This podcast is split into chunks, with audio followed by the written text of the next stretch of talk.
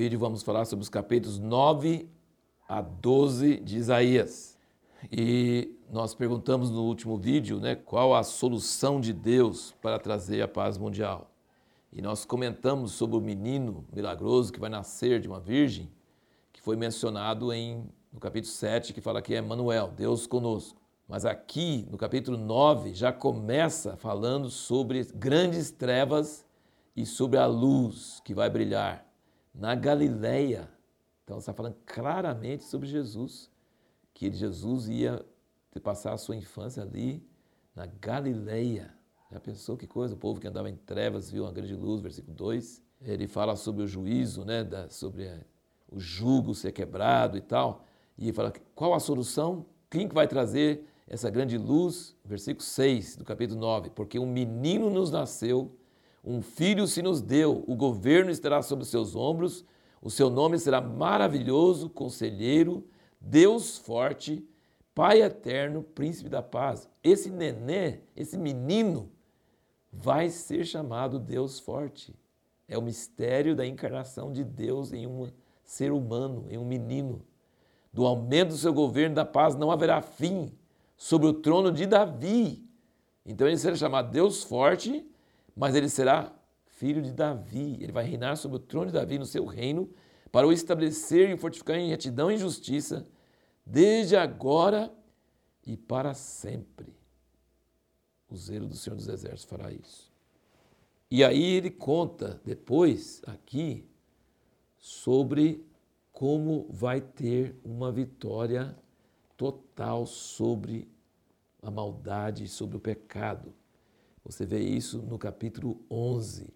Ele volta a falar no capítulo 11, no versículo 1, ele fala: brotará um rebento do toco de Jessé e das suas raízes um renovo frutificará. Lembra que nós falamos do toco e que Isaías ia ser frustrado em sua missão e o povo não ia escutar ele nos seus dias?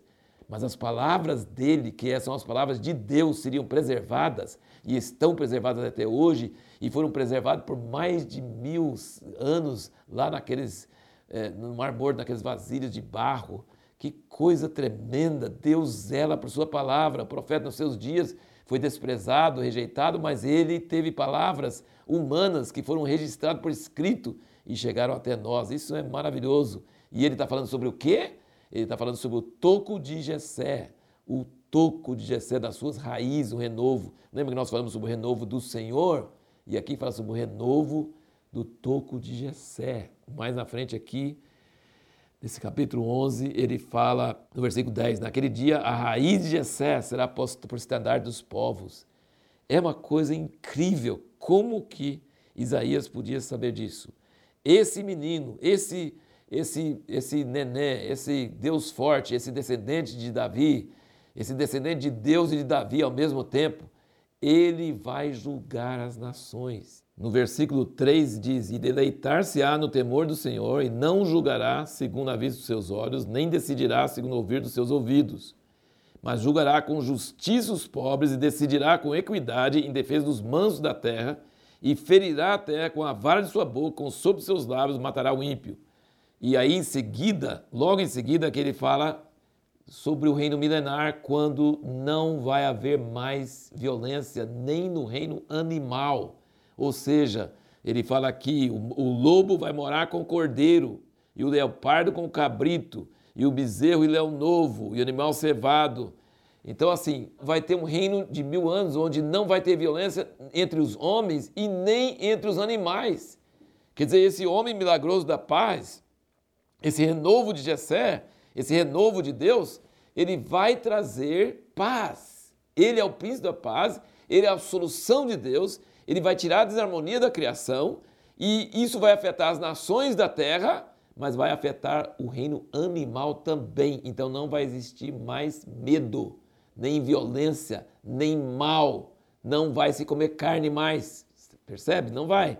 Porque se os animais não vão se matar, nós também não vamos matar. E ele fala no versículo 9: Não se fará mal nem dano algum em todo meu santo monte, porque a terra se encherá do conhecimento do Senhor, como as águas cobrem o mar. Você já parou para pensar como as águas cobrem o mar? São quilômetros de água em alguns lugares do oceano quilômetros. Muitos quilômetros de água. É, é, a glória do Senhor vai cobrir toda a terra, como as águas cobrem o mar. Essa é a promessa de Deus. Então não vai existir mais mal na terra, não vai existir medo, não vai existir cobra venenosa, não vai existir nada disso. E aí ele diz, versículo 10, naquele dia a raiz de Jessé, para falar bem claramente quem é Jesus, né? Filho de Davi, filho de Deus, será posto para estandarte dos povos, a qual recolherão as nações, gloriosos lhe serão as suas moradas. E depois no versículo 11, naquele dia o Senhor tornará a estender a sua mão para adquirir outra vez o resto do seu povo que foi deixado, da Síria, do Egito, de Patos, da Etiópia, de Elão, de Sinar, de Amate, das ilhas do mar. Ele vai pegar o povo dele de toda a parte da terra onde eles foram espalhados. Levantará, versículo 12, um pendão entre as nações, ajuntará os descerrados de Israel e os dispersos de Judá congregará desde os quatro confins da terra. Depois ele diz que ele vai destruir, versículo 15, o Senhor destruirá totalmente a língua do mar do Egito, vibrará sua mão contra o rio, seu vento abrasador, e ferindo dividiu lá em sete correntes, e fará que por ele passe a pé enxuto. Assim haverá caminho plano para o seu povo, que voltar da Síria, como houve para Israel no dia em que subiu da terra do Egito. Tem versículo aqui no capítulo 10 que fala que Deus vai castigar o seu povo. E o versículo 20 diz: considerado naquele dia que o resto de Israel, os que tiverem escapado da casa de Jacó, nunca mais se estribarão sobre aquele que os feriu, antes se estribarão lealmente sobre o Senhor, o Santo de Israel. Um resto voltará Sim, o resto de Jacó voltará para o Deus forte.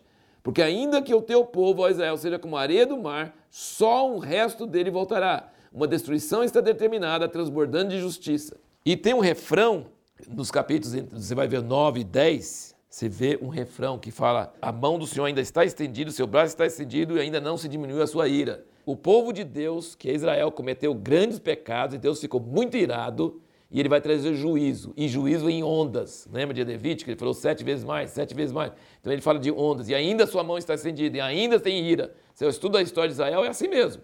Ira, ira, ira, ira, julgamento, julgamento, julgamento. A história de Israel é terrível, e nunca eles são extintos, mas nunca deixam de ter guerra e sofrimento. É uma coisa terrível. Você estudar a história de Israel é uma coisa terrível. E é exatamente o que ele descreve aqui.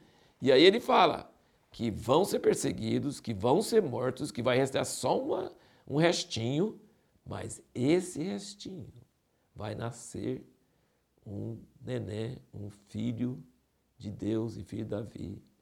Sabe como é que ele vai fazer? Ele vai julgar a terra, ele vai acabar com os ímpios, com os corruptos, com os errados. E ele vai trazer paz, e vai ter um reino de paz. E para esse reino de paz, olha bem, não tem jeito de ter um reino milenar, segundo Isaías, sem que Deus restaure Israel para a sua terra. Os judeus têm que voltar de todos os países. E ele compara com a saída do Egito e ainda diz que em vez de abrir o Mar Vermelho, quando saíram do Egito, ele abriu o Mar Vermelho. Aqui ele vai abrir o rio Eufrates. Ele vai dividir em sete, que vai ficar uns córregozinhos, dá para eles atravessar tranquilo. E o capítulo 12, ele fala no versículo 5 e 6, Cantai ao Senhor, porque fez coisas grandiosas, saiba isso em toda a terra, exulte e cante gozo, habitante de Sião porque grande é o sangue de Israel no meio de ti. Então, Israel natural será restaurado na sua terra, o monte da casa do Senhor será levantado, todas as nações vão entender que o Senhor está reinando a partir de Israel como capital da sua nação, e a terra vai estar em paz, e vai ser o reino de mil anos, onde não haverá violência, nem mal, nem entre o reino animal e isso vai acontecer quando a ira do Senhor estiver descansado, quando ele tiver acabado de julgar Israel, aí ele vai fazer essa restauração milagrosa com um remanescente, com um restinho que ficou. E a pergunta que nós vamos fazer no próximo vídeo é: como podemos interpretar as referências à Babilônia em Isaías?